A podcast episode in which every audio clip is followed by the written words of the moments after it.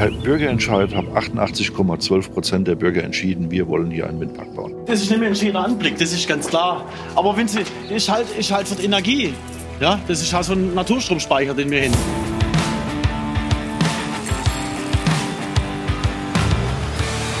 Die Energierevolution. Ein Podcast mit Andy Christel für Octopus Energy. Geht euch wahrscheinlich ähnlich.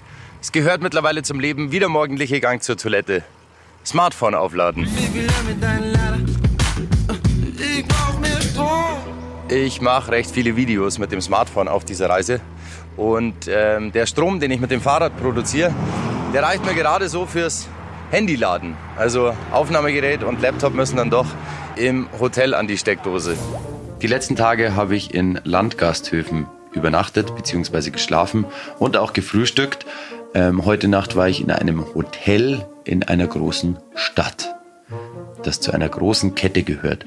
Und ich muss ganz klar sagen, Landgasthof Beste. Da bekommt man regionalen Schinken, frische Rühreier, wirklich ein liebevoll zusammengestelltes Frühstücksbuffet.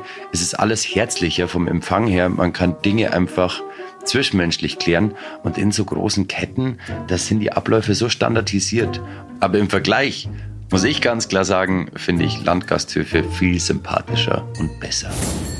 Hm, Ich habe euch ja letzte Woche versprochen, dass ich euch mit nach Geildorf nehme. Da stehen nämlich ganz besondere Windräder. Die produzieren Strom aus Windkraft, wenn der Wind weht. Wenn der nicht weht, dann wird ein Wasserspeicher aktiv, ein Pumpspeicher quasi. Und dann wird Strom aus Wasserkraft produziert.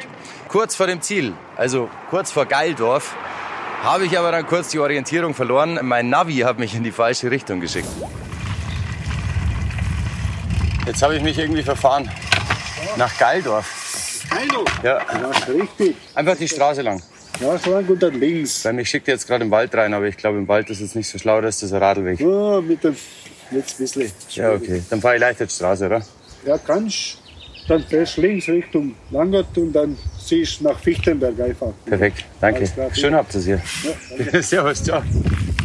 Dank dem netten Dude habe ich tatsächlich aus dem Wald herausgefunden und in Geildorf angekommen war die erste Person, die ich getroffen habe, die Elisabeth. Ein junges Mädel, der ich erstmal die naheliegendste aller Fragen gestellt habe. Ist es geil, Windkraft direkt vor der Haustür zu haben? Ja, warum nicht? Und äh, bei euch zu Hause, weißt du, ob ihr Ökostrom bezieht oder sagst du, ist es eh egal? Egal. Egal. Ja, Okay, und zwecks Klima ist dir auch wurscht, weil du sagst, geh eh vor die Hunde oder machst du irgendwas? irgendwas. Was ist irgendwas?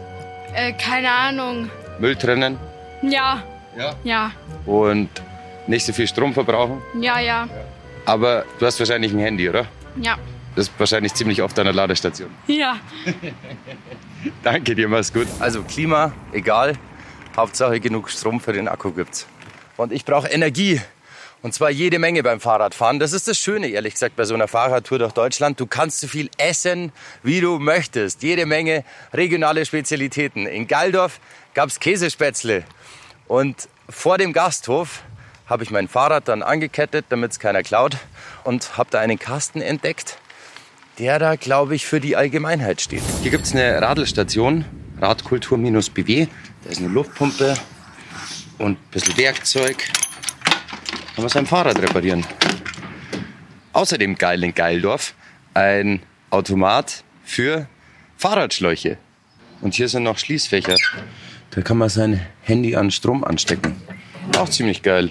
So, das war's jetzt mit schlechten Wortwitzen über Geildorf. Entschuldigung, darf ich Sie kurz was fragen? Ich bin mit dem Fahrrad unterwegs durch Deutschland. Durch Deutschland? Durch Deutschland, Sind genau. Sie von der Presse? Nee. Hm, Presse würde ich nicht sagen, ich mache einen Podcast. Okay. Genau, und äh, ich war bei einem Professor in Stuttgart Ja. und der hat mich nach Geildorf geschickt, weil er gesagt hat, ihr habt so geile Windräder hier. Ja, die sind oben im Wald. Und sind die so geil? Also in der Ja, Bevölkerung? was heißt geil? Also, ich meine, das ist nicht mehr ein schöner Anblick, das ist ganz klar. Aber wenn sie, ist halt, ist halt für die Energie. Ja, das ist halt so ein Naturstromspeicher, den wir hin. Ja? ähm, wie war da der Zuspruch in der Bevölkerung hier, als die gebaut wurden? 50, 50, Okay. schätze ich mal. Und mittlerweile, jetzt wo sie stehen?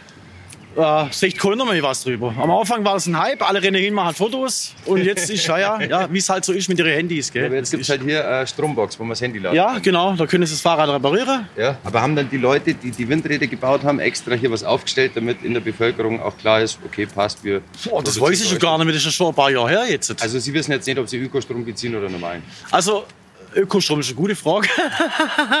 also ähm, der Naturstromspeicher ist, wenn Sie nach Unterrot fahren. Das sind ja die Windräder, die erzeugen der Strom. Mhm.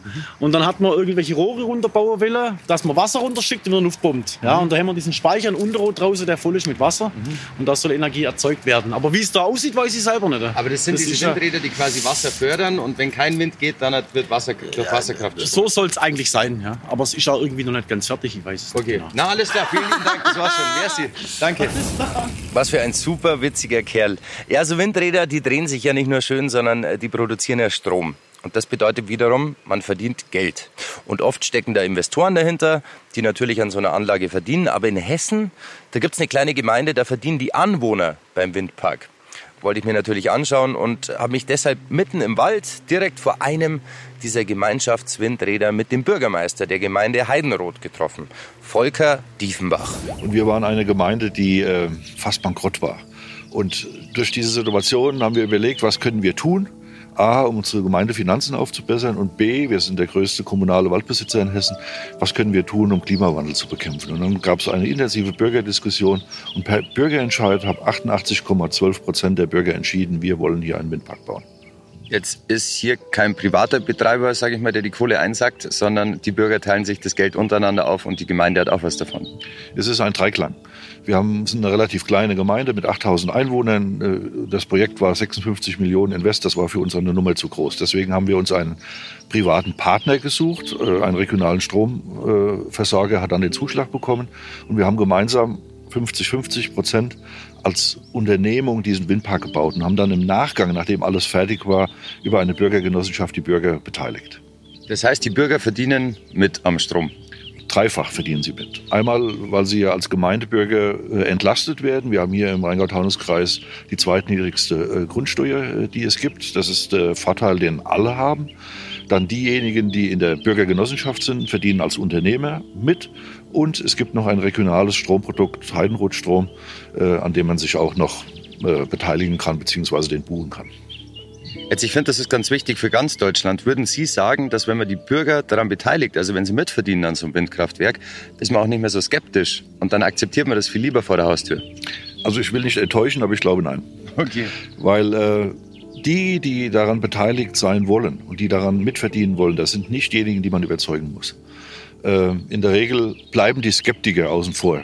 Und die bleiben auch in ihren Bürgerinitiativen und die bleiben auch in ihren Kreisen und die beteiligen sich, oft aus Prinzip nicht an diesen Dingen. Wo man sie eher kriegen kann, ist mit dieser allgemeinen Entlastung, dass man sagt, Achtung, ihr könnt jetzt wählen, entweder äh, Grundsteuer verdoppeln äh, oder eben einverstanden sein mit Windpark.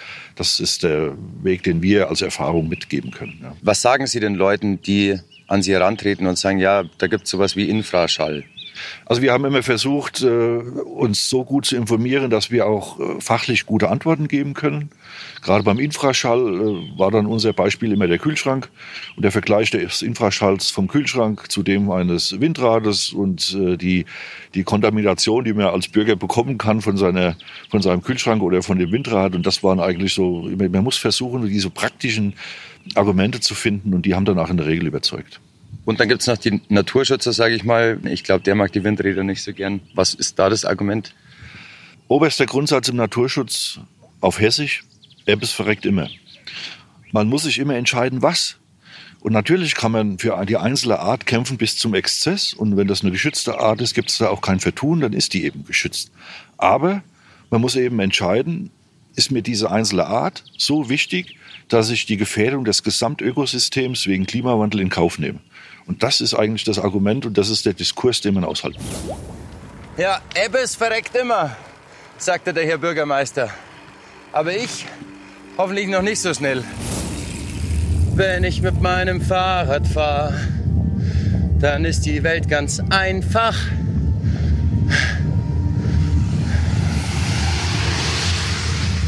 Aber auch definitiv gefährlich.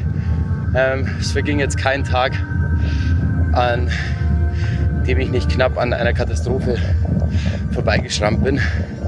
Ich muss tatsächlich sagen, mit so einem Gravelbike ist man relativ schnell unterwegs und Leute unterschätzen das. Man muss wirklich vorausschauend fahren, weil sonst fahren sie dich einfach vom Bike runter oder ein Fußgänger rennt dir rein. Ähm, aber wie gesagt, wenn man doppelt vorausschauen fährt, dann passt es. Oh, oh.